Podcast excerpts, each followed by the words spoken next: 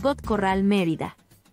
Mos saludos desde Ecuador, siempre viéndote. ¿Cómo puedo hacer para perdonar a una persona que pasa por mi casa sabiendo que me violo? Me molesta que pase por mi casa sin tener algo de remordimiento. Gracias querida amiga, gracias querida Margot por dejarme esa pregunta. En primer lugar, Margot, ¿quieres vivir en paz? Ese es el primer punto, es la motivación que tenemos para hacer cualquier tipo de cambio. ¿Quiero vivir en paz? Entonces, hay que hacer algo en la manera de interpretar. Porque más allá de el abuso que viviste, hoy, en este día, 21 de noviembre del año 2000, han sucedido cosas diferentes que puedes aprovechar para una vida plena. El curso de milagros te invita a perdonar. ¿Cómo puedes perdonar? Pues la respuesta sería practicando los ejercicios. Claro, no habría mucho que decir al respecto, practicarlos. Cada ejercicio te va a llevar al perdón. Por ejemplo, una de las prácticas de los ejercicios que están en la primera etapa me hace recordar algo que podrías practicar. No sé si vayas en esa lección, pero si no es así, en algún momento la vas a revisar. Dios es el amor en el que perdono. Se nos dice aquí en este ejercicio cómo puedes practicar con esa persona que ves que abusó de ti. Dirías el nombre de la persona y después Dios es el amor en el que te perdono. En ocasiones puede ser que el nombre de la persona ni siquiera lo tengamos. Basta con que la recuerdes, con que pienses en ella y recuerdes que Dios es el amor en el que perdonas estaremos ocupando el amor de Dios para perdonar, no tu propia disciplina o habilidad. En el curso de milagros aprendemos a perdonar a través de una serie de conceptos que nos llevan a reflexionar sobre la manera en la que percibimos. Como te interesa la paz y solo quieres estar en paz, tienes que aprender a ocupar a tu mente de una manera diferente porque tu mente, en el curso de milagros, es la que causa tu sufrimiento, no la persona que te violó. Fíjate que es un enfoque diferente, querida Margot, muy diferente a lo que podríamos ver en otros ámbitos. Y por lo tanto, puede parecer una idea bastante loca para una persona que no está estudiando el curso de milagros. Alguien fuera del curso podría decir, oye, pero es que te violaron. ¿Cómo no vas a poder, cómo vas a poder vivir en paz si te violaron? Entonces se convierte en un estigma. Incluso tal vez desde un punto de vista psicológico, tú solamente tienes que aprender a convivir con esa situación. Para el curso de milagros, eso es algo que se puede no solamente superar, sino reinterpretar. Por eso un curso de milagros es muy poderoso utilizando a tu mente para cambiar significado. Pero antes de llegar a un cambio total de significado, es muy importante reconocer las siguientes cosas, Margot. Primero, tu mente tiene poder para que experimentes sufrimiento, resentimiento, dolor, o para que tu mente experimente liberación, amor y paz. Lo primero que debes de entender es eso, tu mente es la poderosa aquí, no tu pasado, no la gente, sino tu mente.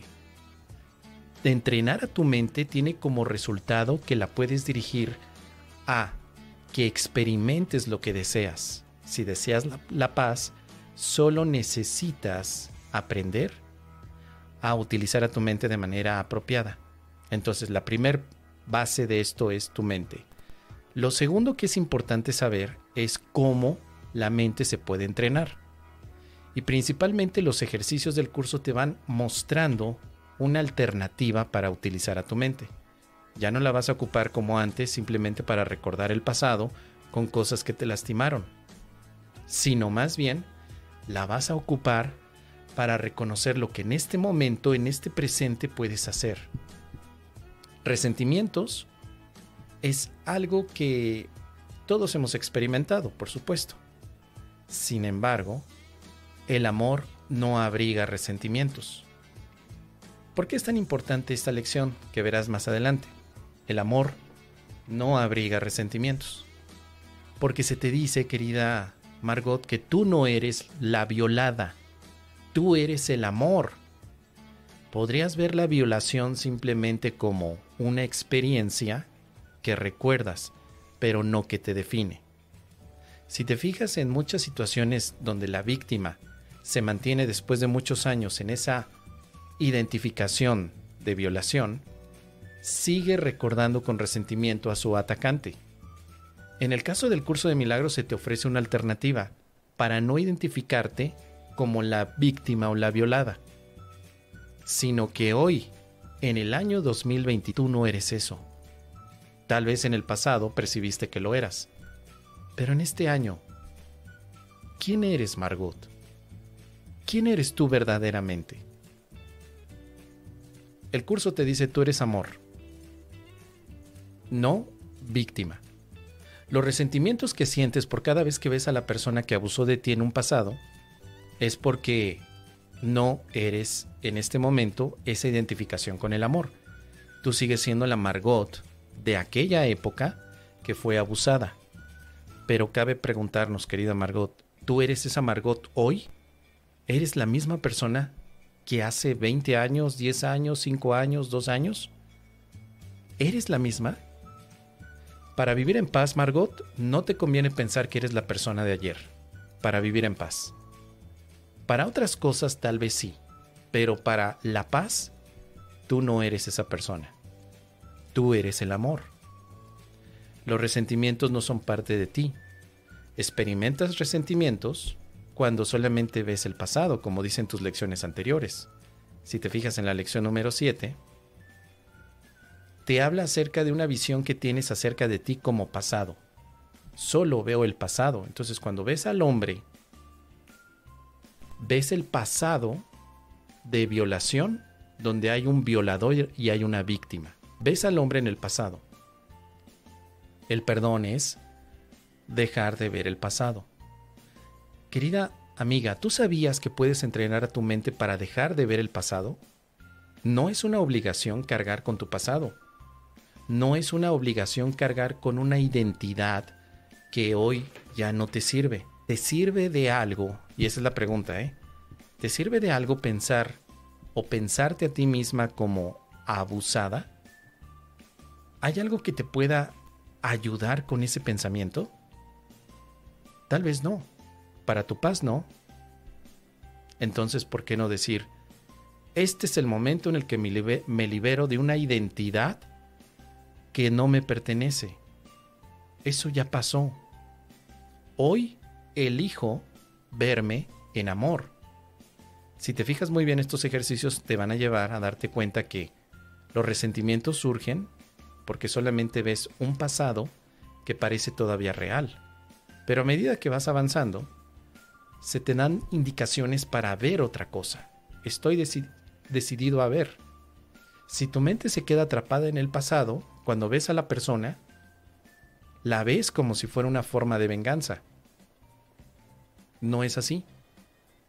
La venganza también es una forma en la que los resentimientos se cristalizan quiero vengarme de lo que pasó, pero al mismo tiempo me quiero escapar de este mundo. En pocas palabras, todo esto tiene que ver con esta visión del pasado. Un pasado en el que sigues considerando una realidad inalterable.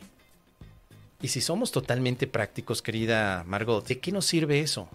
¿Para qué? ¿Cuál sería el objetivo de tener un pasado donde hubo dolor? Ya pasó. ¿Por qué traerlo una y otra vez a este momento? Entonces, la forma en la que el curso va a trabajar es dándote alternativas para cambiar tu interpretación. Y eso es porque te interesa la paz. A las personas que no les interesa la paz no tienen por qué cambiar su interpretación. Alguien en una situación similar a la tuya que no le interesa la paz, pues simplemente se quedaría con la idea de que la violaron para toda la vida y que no podría perdonar a ese agresor debido a su violación para toda la vida. Es una violación para toda la vida. Es una condenación que se daría a sí misma para toda la vida. para alguien que no le interesa la paz. Tu caso es diferente, Margot, porque a ti sí te interesa la paz. Y la paz solo se puede lograr con el perdón. Y el perdón significa que tu pasado ya pasó y que no te puede afectar hoy, a menos que tú decidas que te afecte. Yo sé que tú no quieres que te afecte tu pasado y que tú quieres vivir en paz. Entonces, la sugerencia del curso es, yo no soy resentimiento, yo soy amor.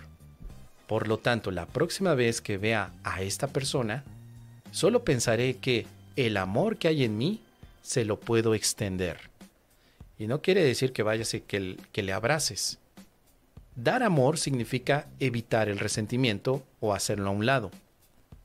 Te van a venir resentimientos, pero dices, este resentimiento no está justificado, no significa nada.